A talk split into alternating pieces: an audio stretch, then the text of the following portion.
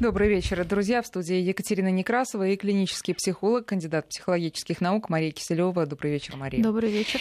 Сегодня мы будем говорить о такой непростой теме, как насилие в школе и, прежде всего, сексуальное насилие. И тут я должна сказать, что таких, э, такого количества информационных поводов, как сейчас, ну, не было, честно говоря, давно. Вот буквально вчера пришла очередная новость, пришла из подмосковного Одинцова, где сейчас расследуют случаи физического и сексуального насилия насилие над учеником третьего класса со стороны братьев-близнецов из четвертого класса.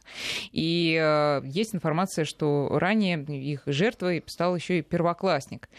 А, и вы знаете, вот в этой новости поражает возраст, и я э, поймалась на такой очень интересной и жуткой на самом деле мысли, что мы так привыкли слышать о случаях сексуального насилия и сексуальных отношений, так скажем, учителей с учениками, что тут, конечно, возраст совсем маленький. А вот к тем случаям мы уже как бы привыкли. И это, конечно, самое интересное во всей этой истории. Ну а напомню, что этот учебный год как-то богат вот на такие разоблачения, на такие скандалы, потому что началось все осенью с 57-й школы, и буквально на этой неделе Мосгорсуд заочно арестовал бывшего учителя истории из этой школы Бориса Мирсона и его там, бывшую ученицу, а ныне гражданскую жену. А, в январе раскрылась история со школой под названием э, «Лига школ», где там примерно 20 э, учениц, э, причем друг с другом незнакомых, потому что они учились в разные годы, рассказывали о том, э, какие там творились вещи на протяжении примерно 25 лет, и все это оставалось безнаказанным.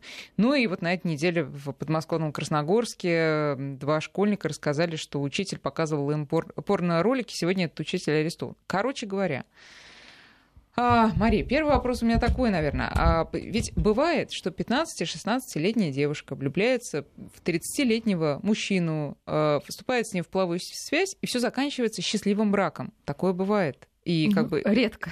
Редко. Я да. не слышала да? реальных историй такого. Ну, да, хорошо. Ну, и вспомним mm. Наталью Николаевну Гончарову. Правда, мы не будем ну, вообще да, ничего нет, говорить. Мы не будем но сейчас... В 16 лет они познакомились, в 18 она уже вышла за него замуж. И, да? mm. Э, в чем особенность э, сексуальных отношений именно между э, учителем и ученицей? Вот почему именно эти отношения мы порицаем? А, я думаю, что любые отношения с несовершеннолетним человеком, который, безусловно, еще до конца в силу большого количества особенностей этого возраста не понимает и не дает себе отчета в происходящем, а, и когда взрослый человек ну, по идее, пользуется а, вот такой э, беспомощностью, и поэтому, собственно, это и называется насилием, а не какой-то а, связью по обоюдному согласию, даже когда, может быть, это согласие присутствует вот такое, ну, поверхностное. Mm-hmm. Потому что подросток в этом возрасте а, еще не может действительно оценивать ситуацию со стороны, еще нет такой развитой самокритики, рефлексии, и это с одной стороны. С другой стороны, очень хочется быть взрослым, очень сложно, мы уже говорили, быть подростком, потому что куча сомнений возникает и в собственной, прежде всего, красоте, в собственной нужности, в собственных силах. И взрослый может умело этим воспользоваться. А, я думаю, ну, думаю, непорядочные взрослые сейчас скажут, что ничего они не пользуются, это просто такая любовь, но, конечно, это не такая любовь а, очень странная и я думаю, что ни один родитель не хотел бы, чтобы их подросток вступал в связь со взрослым а, значительно старше человеком. И пусть сам родитель, как бы каждый сам себе ответит на этот вопрос, потому что он очевиден. Взрослые люди это мыслят и воспринимают жизнь уже совсем по-другому, нежели как подросток, ищущий а, вот в этой сексуальной связи не прежде всего не секса, а совершенно другого, некого утешения, некой близости, некой теплоты, которой ему не хватает по тем или иным причинам. Поэтому, э, если разбирать вот эти все случаи, э, опять системно, как я люблю, mm-hmm. мы можем посмотреть, с одной стороны, причины, по которым взрослым взрослые, собственно, да, собственно обращаются мой, мой следующий да, вопрос. Да, почему? к такому стилю поведения. А, кто склонен стать их жертвами и по каким причинам? Mm-hmm. И самый главный вопрос, почему эти жертвы молчат?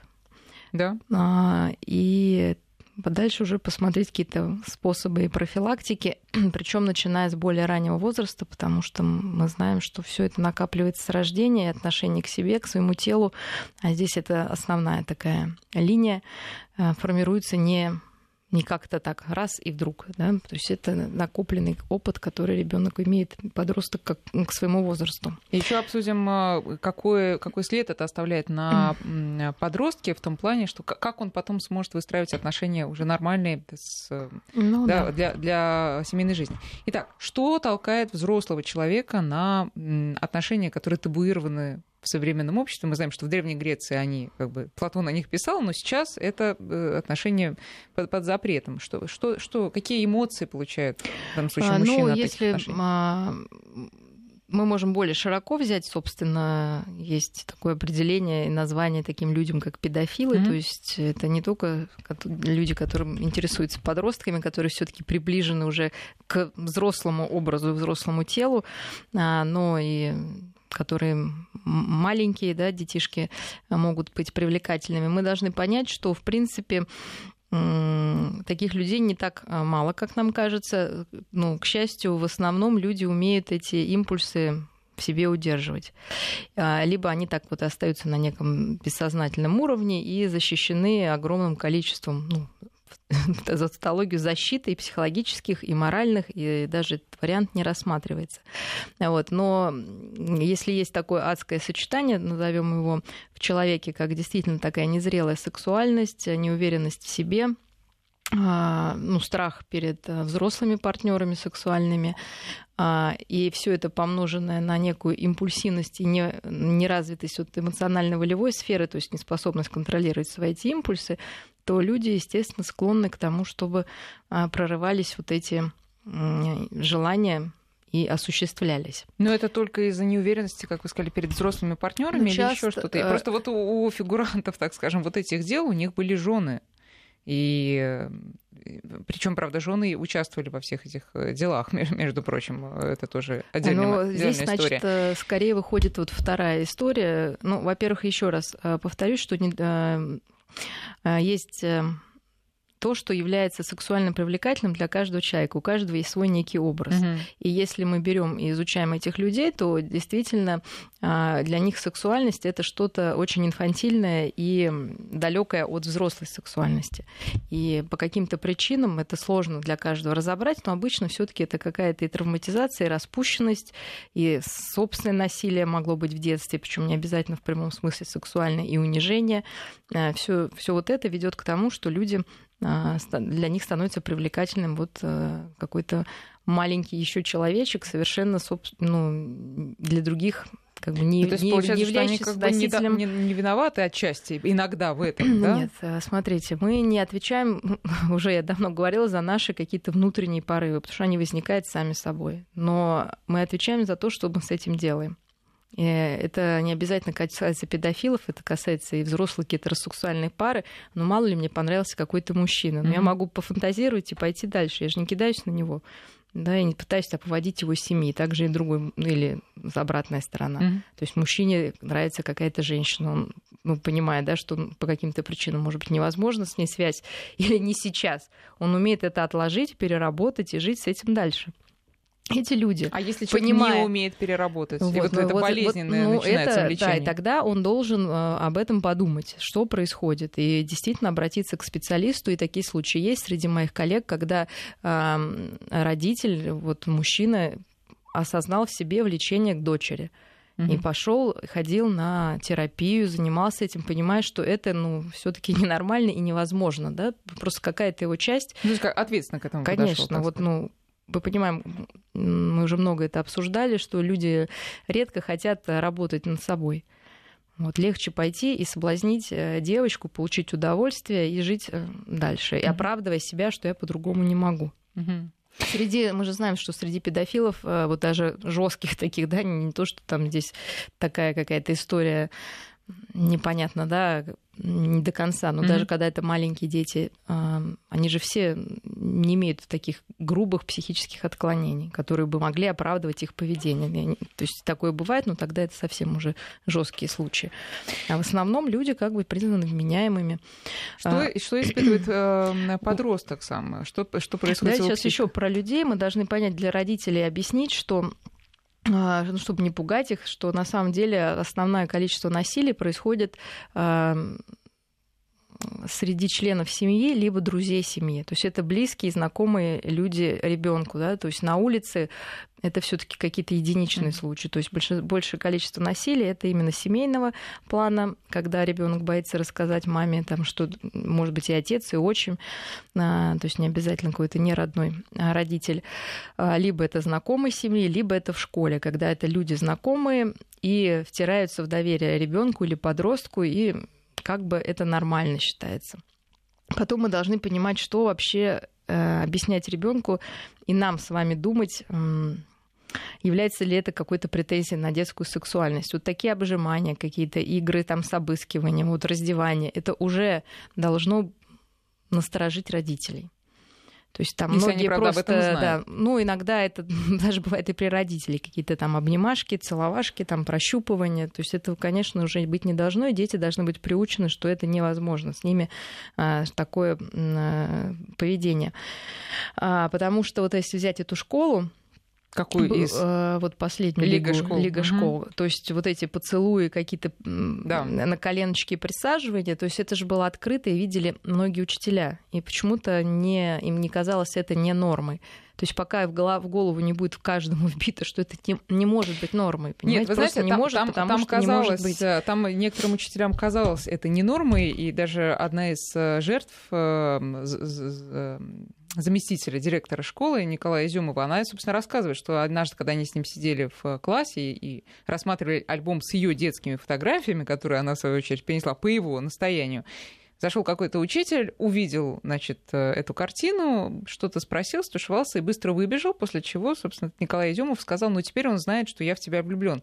И там э, об этом знали, это невозможно было не заметить. Но, что очень важного для нашего разговора, это считалось действительно, ну, ну как-то вот атмосфера в школе была такой, а, душевной, легкой, семейной, школа небольшая, что как бы, ну да, вот у нас такие отношения, школьницы так считали, ну это же нормально, ну он меня целует каждый раз перед уроками, ну, ну просто хорошо относится. А, вот хорошо относится. Как понять эту грань? Вот, э, грань в том, что это невозможно. Все. Просто вот мы внушаем детям, что это невозможно. Даже если это наш родной дедушка там, да, как-то общупывает вашу внучку, ну, свою внучку, да, да ненормально это. Естественно, мы там не бьем по рукам, но ребенку объясняем, что так не должно быть. Ну, мы потом поговорим. А кто да, имеет на это право? Родители. Ну, и родители, то, родители. Вот я, давайте мы потом да. будем уже говорить угу. более а, подробно об этом, обо всем.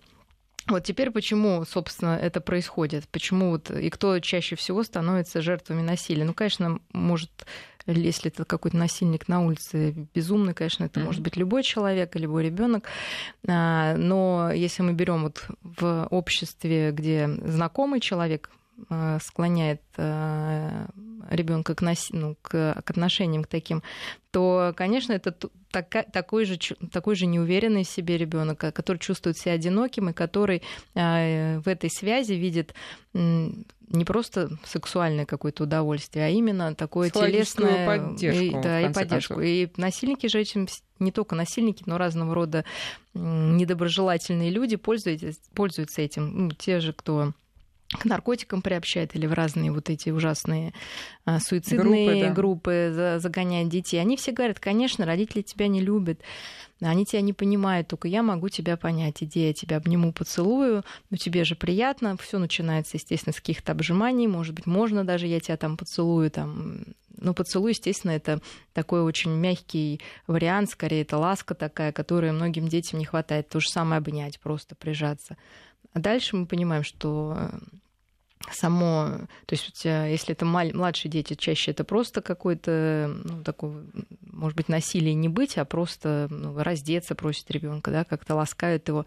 И это в какой-то степени тоже приносит э, ребенку удовольствие. Извините, а немножко назад мы отойдем. Угу. А вот э, э, тому, кто это делает, какое это приносит удовольствие, поскольку в э, Лиге школ там многие рассказы заканчивались тем девочек, что э, в большинстве случаев ничего, собственно, и не происходило в итоге. А, ну, то все заканчивалось просто этого, некими, ну, каждому там, человеку, ну, тем более, если мы уже вообще не знаем, способен ли человек на что-то произвести, да, да угу. нормальный акт. Может быть, ему уже этого достаточно, либо это его так возбуждать, что потом возможен там секс с женой. То есть, может, это какая-то как прелюдия ему нужна mm-hmm. или как некая подпитка. Здесь э, сложно, да, вот сказать на сто процентов, но кому-то достаточно этого. Но в этот момент происходит использование а, подростка, потому что бессознательно он понимает, что его используют. Даже если это где-то причиняет удовольствие. В любом случае, вы считаете, понимает? Ну, э, конечно что его То используют. есть, вот, знаете, вот бывают такие состояния, я думаю, все меня опять же поймут, когда ты вроде понимаешь что-то, ну вроде Но как тебе бы... и, хочется, чтобы и, тебя ну, использовали. Ну и как бы тебе, да, и угу. ты вроде не понимаешь, да, такая вот, ну, раздвоенность э, мышления, параллельность, да, да? Игра То есть ты параллельно бываешь, да, да в двух как бы, состояниях.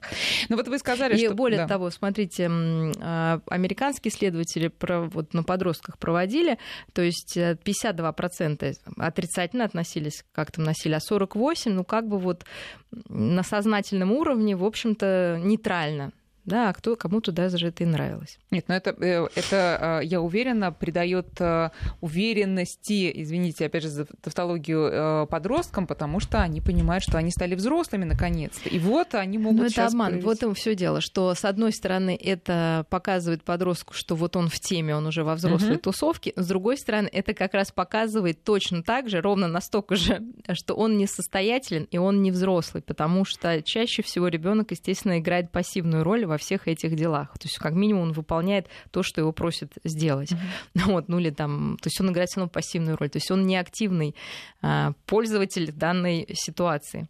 И Или... это, опять же, ставит его как раз усугубляет его неуверенность в себе и такое унизительное положение во всей этой ситуации. Вернемся к тому, кто, собственно, может стать, кто не может. Ведь часто даже сами родители говорят, так сама виновата, ты ему повод давал. А вы сказали, что, как правило, пристает к тем, кто выглядит неуверенно, у кого вот видно, что проблемы.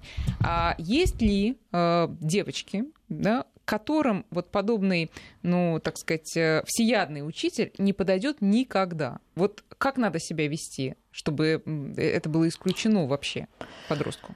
А, ну, во-первых, опять, э, во-первых, еще давайте, значит, дети там не уверены, либо чувствующиеся одинокими, либо дети, наоборот, очень доминантных родителей, для которых, э, то есть такие э, ребята не могут сказать нет, потому что для них взрослый mm. это некий доминант с одной стороны, то есть если он так говорит, значит нужно, а, то есть у них вообще нет навыка отказа. С другой стороны, это может быть на зло родителям опять же, если очень жесткие условия, ну, какие-то там рамки ребенку ставят, интересуются там только его учебой и никакими другими mm-hmm. проблемами. Дальше в семьях, где, то есть спектр достаточно широкий, в, э, в семьях. семьях, где а, сексуальная тематика, в принципе, табуирована. Потому что где-то хочется узнать. И опять же, вот такой идет. А тут прям сразу дядя. Сейчас он тебе все расскажет. Расскажет. Вот. А, ну и потом мы понимаем, что есть действительно девочки и мальчики, у которых вот этот, э, ну, скажем, гормон зовет, и действительно есть очень большое желание такой э, сексуальной близости, и, конечно, они готовы и вроде как вообще по своей воле. Но мы должны понять, что такое сексуальное возбуждение часто связано вообще с общей повышенной тревожностью. И люди, и взрослые-то так могут э, снимать э, напряжение именно такое психологическое, оно не столько связано с сексуальным, сколько с психологическим, именно через а, сексуальную близость. Знаете, вот тут я вспоминаю, а, это я тоже хотела э, об этом поговорить чуть позже, но сейчас уже задам сразу вопрос. Я вспом... По-моему, это было в фильме «Бум» или «Бум 2», когда героиня говорила, а, хотя ей было лет 14-15, мне срочно нужно завести парня, потому что я иначе не сдам экзамены. Я ни о чем не могу думать. А если он у меня появится, то сразу все Э, как бы, да, все, все пойдет ну, как действительно, по это естественный так что способ. делать таким э, детям, которым кажется, подросткам, которым кажется, что иначе у них э, как бы и жизни никакой остальной не будет. Нет, ну, Срочно, значит, но... первое, детей не научили как-то со своей тревогой другими способами справляться. все таки это не единственный способ справиться с тревогой. А, вот. С другой стороны, а, детям, которым тоже простите, все подростки и мальчики, и девочки с какого-то возраста занимаются самоудовлетворением. Если тоже, не дай бог, родители на это навешали кучу собак, да, и сказали, mm-hmm. что это ужас, ужасно, mm-hmm. ты грязная, плохая девочка, и что ты делаешь. Никогда. Вот. Да. И тогда не тоже, смей. соответственно, а, есть вероятность, что куда-то придется все равно это все ну, девать вот это напряжение скопившееся. И вариант такой э, такого дяди доброго, который вроде поможет, а на самом деле, видите, он-то их тоже бросал. Они, они-то не получали никакого, ну, этой разрядки, да, да. да? скорее оставались вот перевозбужденными, в недоумении, да. и вот Ну и так, что же происходит с психикой подростка, когда вот э, он вступает э, в сексуальную связь со взрослым человеком? А... От которого он зависим к тому же? Ну, вот э, такое расщепленное, наверное, состояние, о котором я говорила уже, что с одной стороны этот взрослый дарит любовь, ласку, поддержку, и я взрослая, я с ним, меня выбрали, я избранный, и все девочки об этом говорили. Обидно было, когда узнавали, что не да. они единственные, да? То есть совершенно обыкновенное чувство а, ребенка, как которого вот, которому хочется дополнительной любили, да? Да, поддержки и такой какой-то эксклюзивности. А с другой стороны, впутавшись в это, если уже пошли до отношений, это огромное чувство стыда и как раз униженности и э, неадекватности, потому что все равно подросток это не взрослый человек, и вот он имеет свои ограничения, в том числе и в сексуальной реализации. Мы понимаем, что сексуальность зреет, и он не может ей пользоваться так же легко, как взрослая женщина или мужчина. То есть все равно он остается ребенком вот в этой ситуации. Вот. И больше всего, конечно, вот этого стыда, который не позволяет а, рассказывать и родителям, а, и самому себе как-то разбираться внутри себя вот с этой ситуацией, потому что ну, хочется об этом чаще всего а, жертва рассказывать, не хочется вообще об этом думать, хочется это забыть. Ну, вот, о мы... чем мы писали, да. вот в частности, ученица 57-й школы, вот одна из них писала, всей душой желала бы просто быть хорошей девочкой, чтобы мне никогда не снились кошмары, чтобы никогда не было панических атак и так далее, и так далее. То есть это, это действительно это сильное разрушение психики, да, это сильный ну, удар. Внедрение, конечно, это внедрение в психику. Если это маленькие дети, то часто они, может быть, эм, не, не ну, если это не какие-то прям реально акты насилия, а просто какие-то ласки, mm-hmm. то есть, конечно, они могут до конца не понимать э, всего происходящего и считать это как некая норма, но тогда их догоняет э, вот это ощущение потом, когда они начинают понимать, что это было. Поэтому у всех по-разному. Подростки, естественно, все понимают. А, и зависит действительно, была ли это какая-то влюбленность этой девочки в этого учителя, насколько это было естественно. Либо она это делала вот из-за какого-то интереса, тогда это больше стыдно, и чувствуешь себя, ну, просто какой-то, ну, простите меня, идиоткой, зачем я, да, на это согласилась, и чувствуешь свою вину. Если это действительно преследование, человек не хотел, и, ну, и прям вот да, его принудить, прям, да, да, тогда, конечно, это унижение, беспомощность, которая на, впоследствии может перейти и перекинуться на все другие отношения. А мы понимаем, что... А почему это перекидывается на другие отношения? Потому что мы все, что с нами происходит, это как некий прообраз того, что ну, или будет с нами использовано в будущем. Это наш опыт, который мы не можем, эмоциональный опыт, который мы не можем просто стереть и выкинуть ластиком.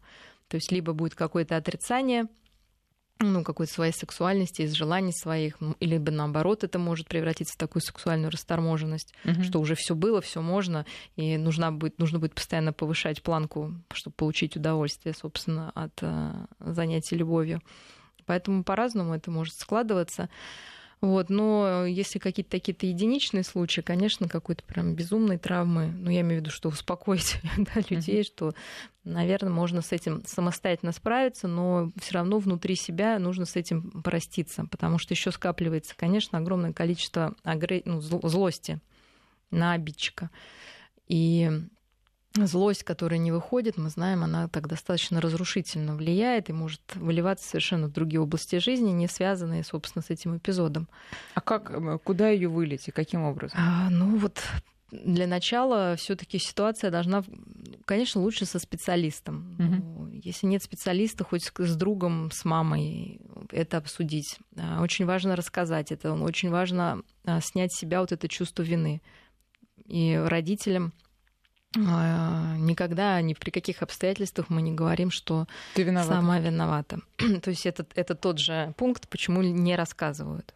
Да, потому что скажет, а как, чем ты думала, угу. вот, о чем ты там размышляла, как То ты есть, могла. Не рассказывают, потому что, во-первых, стыдно, а во-вторых, ну, страшно. страшно, конечно, да. что тебя же еще и накажут. Сейчас мы прервемся на новости. Угу. Друзья, наши координаты 5533 это номер для ваших смс-сообщений, и 8903 170 63 63 это наш WhatsApp. Вы можете а, комментировать или задавать вопросы, или присылать какие-то свои истории, если у вас по ним тоже остались вопросы.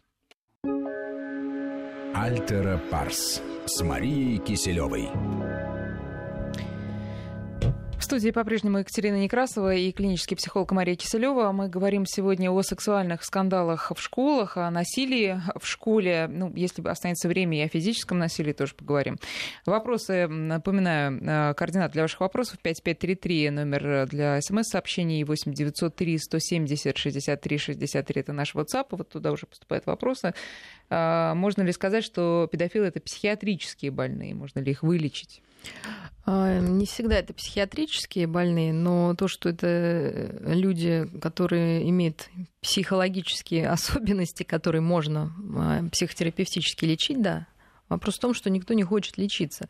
По вот коллеге в в Великобритании психоаналитика, она работала вот просто для примера, в, uh ну, скажем, у нас такой нет, наверное, особой службы, она работала именно в судебных органах, в тюремных, и э, для многих больных э, могла быть мера пресечения, это там какое-то психотерапевтическое лечение, вот, либо идти в тюрьму. 80% mm. шли в тюрьму. Как? вот так потому что никто не...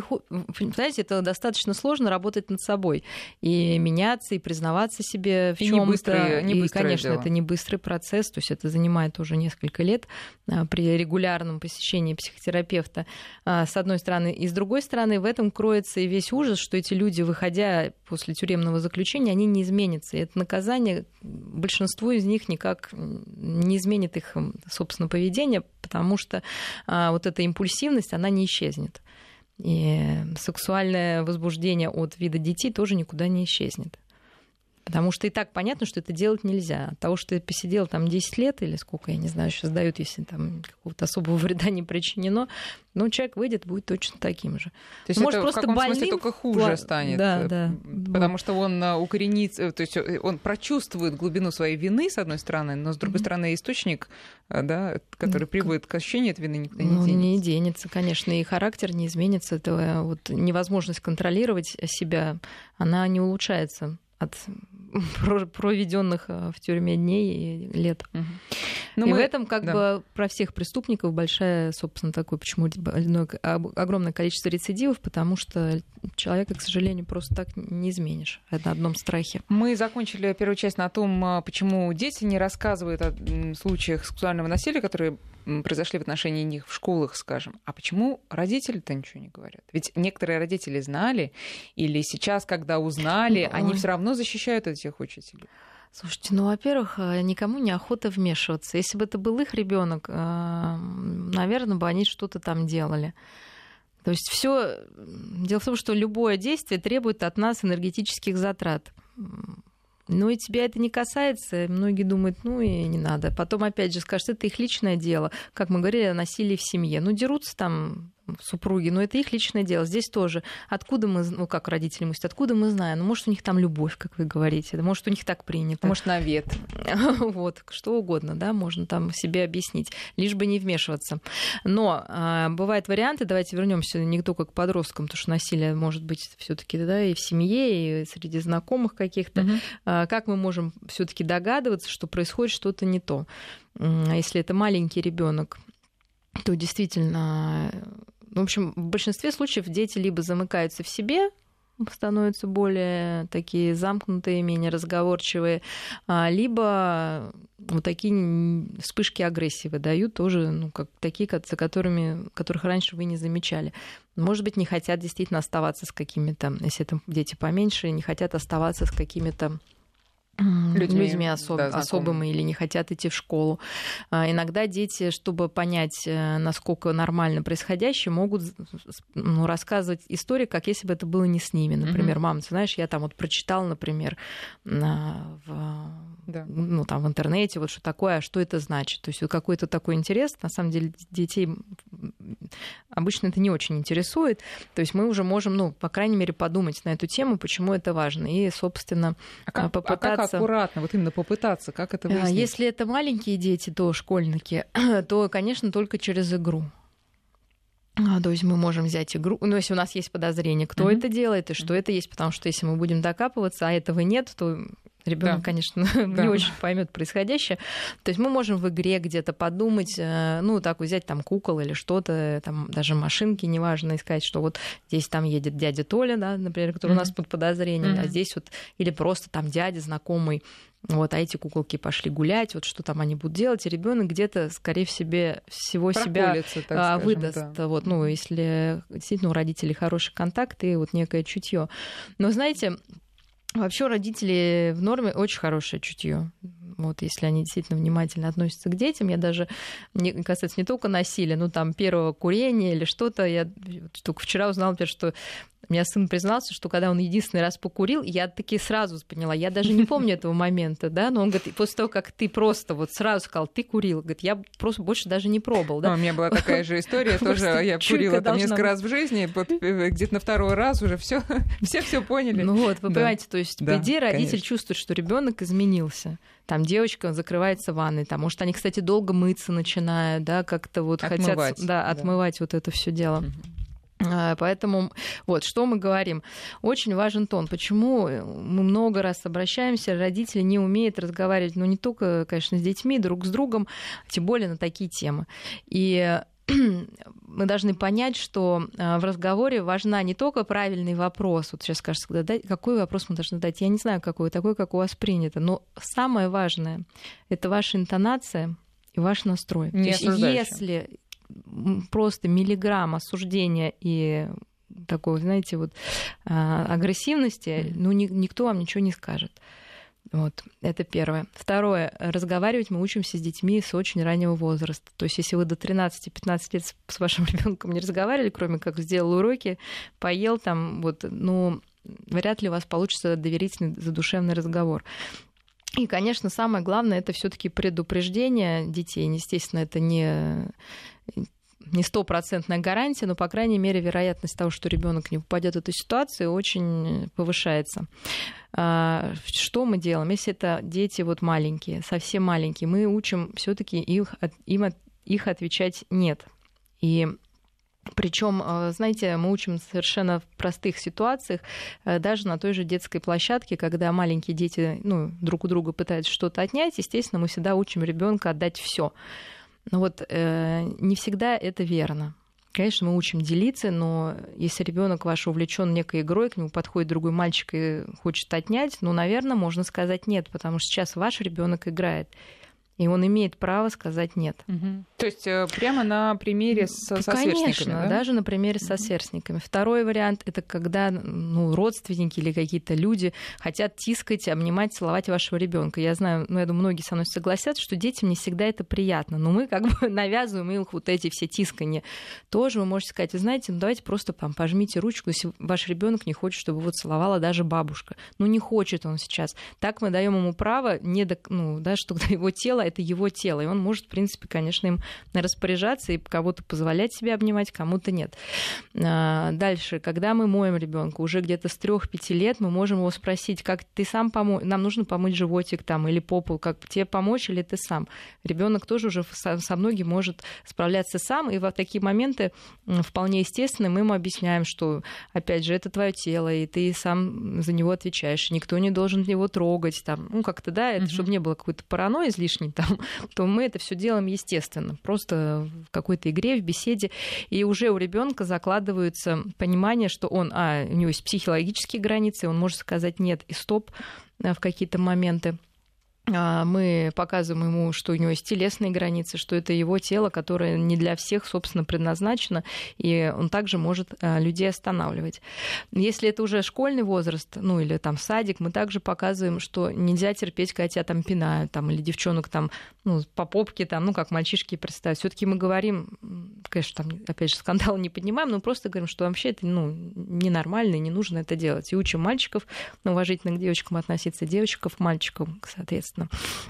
потому что по-разному, да, девчонки тоже там хотят в пах там, Мгм. да, дать там залезть. Ну вот, то есть э, такие простые вещи. Ну а если это подросток, то мы говорим уже более открыто и откровенно, если э, и вообще учим ребенка обсуждать вот эти сексуальные темы, вообще говорить о этой сфере жизни. Ну, давайте тогда э, традиционный вопрос. С какого возраста начинать? Ну, э, сам- сами разговоры. Вообще разговоры о сексе, да. Ну, много раз говорили, все, каждый ребенок сам первый задает этот вопрос обычно. А если не сдает? Если не задает, то когда приходят перемены, нет, придётся. когда приходят уже перемены в Да. Состояние. да, в состоянии во внешнем физиологическом уровне, то обычно это 11-12 лет, мы уже говорим, что с тобой будут происходить изменения, все, но обычно это совпадает, естественно, со школьным курсом и вообще с общей осведомленностью, то есть ни для кого не будет это какой-то там огромной нагрузкой. А уж подростки там 14-15-летние, 16, конечно, мы говорим с ним не только о каких-то там сексуальных там, не знаю, проблемах, но и вообще о о том, как с этим миром общаться, да, что там уже подростки начинают и выпивать где-то. Вот, ну, начинают они, да, вот, и ничего, это не значит, что я говорю, что это нормально, хорошо, и Да, оставьте Да. их в покое. оставьте их в покое. Но если это происходит, значит, мы не должны закрывать глаза и делать вид, что этого нет. Тогда мы обсуждаем, что, где, с кем они хотя бы там пьют. Если, опять же, это не обвинительный тон, уверяю вас, что все будет выпито меньше с меньшим количеством людей. Главное, чтобы ребенок понимал, что когда он выпьет, он теряет контроль, та же девочка Мгм. над собой, над своими импульсами. Мы должны Ну, в общем- объяснить девочке, что э, мальчики быстро возбуждаются, и что это для нее будет так насилие, а, ну сколько вот таких дурацких случаев, а для него это он уже просто не может остановиться, тем более, что он подросток. То есть, ладно, там взрослый мужчина еще как-то понимает В свою общем, физиологию. обсуждаем, разговариваем с своими детьми об этом, не закрываем эту тему не э, И на, на семь никто- замков. Да, сейчас мы прервемся на, на новости погоды, потом продолжим. Друзья, 5533 это наш э, номер смс-портала и 903 176 363 WhatsApp. Вопросы есть, и, их э, обязательно я задам в следующей части. Альтера Парс с Марией Киселевой. 19.48 а мы продолжаем. Давайте несколько вопросов от наших слушателей. А, Юрий спрашивает из Санкт-Петербурга, а существуют ли женщины-педофилы или это 100% мужчины? Ну, существует. Существует, Юрий. Существует. Они существуют. э, Более того, ужасные случаи, вот, ну, тоже в истории ну, моих коллег, э, э, мать насиловала дочь свою. А. Вот, и никуда там не пускала, и вот эта девочка как-то вырвалась, в общем-то, попала вот к терапевту, и очень сложная была там история. Вы знаете, э, Она не хотела, чтобы маму наказали, но Возможно, возможно, э, как бы э, профессиональный долг сейчас э, требует от меня, чтобы я расспросила, а что, собственно, побудило эту мать. Но я не хочу, знаете, Мария, Нет, честно ну, побудила, скажу. как обычно, да, какие-то свои комплексы и нездоровые там, история ее личная. Вот тут как раз вопрос на, ну, не буду никак связывать, просто из Санкт-Петербурга. А допустимы ли чрезмерные ласки матери по отношению к семилетней дочери? Ну, а что значит чрезмерные? Ну, нормальным, давайте скажем, что, в принципе, будет нормально Да. для этого возраста, это обнять, поцеловать, естественно, не в губы, естественно, половые органы мы не ласкаем. Ну, вот. И какие-то такие, ну, там, головы ребенка не ласкаем. То есть, ну, здорово посидеть, окрывшись пледом вдвоем, почитать книжку, там, Обняться, поцеловаться, обняться, там, пощекотаться, да, это нормально. Но А вот интимный... Не, подождите, когда там, мы помогаем, скажем, своему, своему ребенку переодеться, ну, э, рука тянется его пощекотать, потому что это просто весело. Нет, это ну, смешно. пощекотать, смотря где. Если подмышки или там Подмышки, носки, там, да, ну, в смысле, да. ступню, конечно, Пятка. ничего страшного нет. Но, говорю, мы не касаясь интимных мест, в губы не целуемся. Мгм, понятно. Голыми не спим с детьми. Вот. А, кстати, это, это э, смежная тема. Для многих родителей, когда у них появляются дети, вопрос, а, ну, поскольку это, это- такого опыта у них никогда не было, а можно ли ходить голым перед ребенком, даже если э, вы с ребенком разнополые? И сначала мысли, ну, он же все равно ничего не понимает, он маленький, а потом как-то это входит в привычку. Вот, э, Нет, ну мы говорили, там до полутора-двух лет максимум. И то, ну, если прям уже, ну, не то, что там ходить, Одна- да, но да. если там пройдет такое, ну, ничего страшного. Но ребенок все равно, во-первых, все видит, и зачем э, просто излишне его будоражить, да, скажем, фантазию даже такого малыша. Просто это, это не... будоража... будоражит? Да, конечно, это все равно будоражащее зрелище, так же, как не надо там сексом заниматься при детях, даже при маленьких. Все равно это все где-то будет отложено. Угу. А, так, ну как а, предупредить такие случаи с участием собственных детей? Мария рассказала, что делать, если это все-таки уже произошло? Ну, давайте еще предупредить, потому что все-таки это важно, потому что мы понимаем, что 78% девочек, девушек подростков недовольны своим телом. И одно из... Ну, и парни тоже недовольны своей внешностью, конечно же. А, и одно из основных, эм, конечно, тоже превентивных мер — это учить ребенка любить свое тело. Собственно, это его и уверенность, и ее, главное, девочки, уверенность в себе. И тогда есть собственная ценность. Тогда она не будет размениваться ни в, в юном возрасте, ни в каком, а, вот на какие-то там интрижки и непонятные отношения. А как учить любить собственное тело?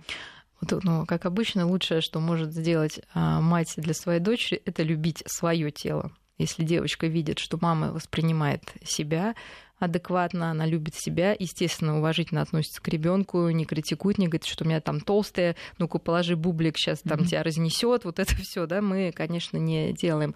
А, вопрос тонкий, потому что а, очень сложно, ну, как бы просить ребенка, ну, девочку, например, не есть и не говорить при этом да. как бы косвенно, что вообще-то тебе нужно похудеть. Поэтому лучше, когда просто в семье ну, какая-то есть э, здоровое отношение к еде, и еда просто ну, здоровая для всех. То есть нельзя посадить одного ребенка на диету, а другому сказать, а ты ешь там макароны с там, да, а ты только листик салата. То есть тогда это какие-то общие правила, либо мы объясняем, что вот э, у каждого своя диета, кому-то там нужно вот более... У меня мучная, извини, а у тебя вот э, овощи, фрукты, да. Вот, но главное без оскорблений, и любой ребенок, тем более подросток, прекрасно понимает, в каком он весе. То есть лишний раз об этом напоминать не стоит. Скорее помочь Ему напомнить в школе подрост... да, да, активность добавить какую-то, а, э, чтобы а если даже есть... чувствование своего тела как ну просто, что ты можешь им владеть, что ты не неуклюжий, а грациозен и ловок в любом весе можно быть таким человеком, mm-hmm. да, и, собственно, я вообще не призываю, чтобы кто-то был худой, и вот это единственная норма. То есть другой вопрос, как мы к этому относимся. То есть миллион прекрасных полненьких девочек, э, очаровательных, и на самом деле, если они себя любят и уверены в себе, имеют столько же, а то и большее количество и парней, и подружек, а, чем какие-то там что, зазнайки, да, которые, да, там... Привлекательность не столько во внешнем виде, столько, сколько ну, в, в энергии, наверное, которая, да, конечно, в энергетике. Да. А если у человека, скажем, а, а, физический изъян некий, и он, естественно, в подростковом возрасте особенно комплексует из-за этого, и, возможно, если вот возникает такой случай с учителем, который его склоняет к сексуальным отношениям, он подумает, девушка подумает, ну, хоть с ним. Ну, хоть с ним, да. Поэтому важно, чтобы у ребенка была опора и уважение, ну, опора в уважении к себе не по внешним а, признакам, не по одежде, в которой у него ну, может позволить его семья купить и гаджеты, а по его достижениям. Угу. Поэтому, если у ребенка есть достижения в рисовании, не знаю, в плавании, в бисероплетении, он уже имеет некий багаж, который э, в его восприятии, собственно, дает ценность его как личности. И тогда легче что да. угодно. Главное, мы не делаем из этого такой, ну, господи, там, ну ты же не чемпион, что ты этим гордишься? Мы радуемся всему. А, я говорю, поражаюсь, насколько родители не любят своих детей, как-то им стыдно за них, что они вот, ну, не идеальны. Но идеальных нет ни здоровых, ни больных, ни красивых, ни некрасивых, ни толстых, ни худых. У всех можно найти кучу всего. И вопрос, как мы к этому относимся. Либо мы радуемся тому, что есть, либо мы туркаем ребенка за то, что он не такой, как нам хотелось бы в наших мечтах и снах. И никому это радости не принесет. Я говорю, а потом приходит дядя добрый, говорит, да ты же прекрасно, смотри, как ты пишешь букву А. Пойдем я тебе, может, ты меня научишь, да?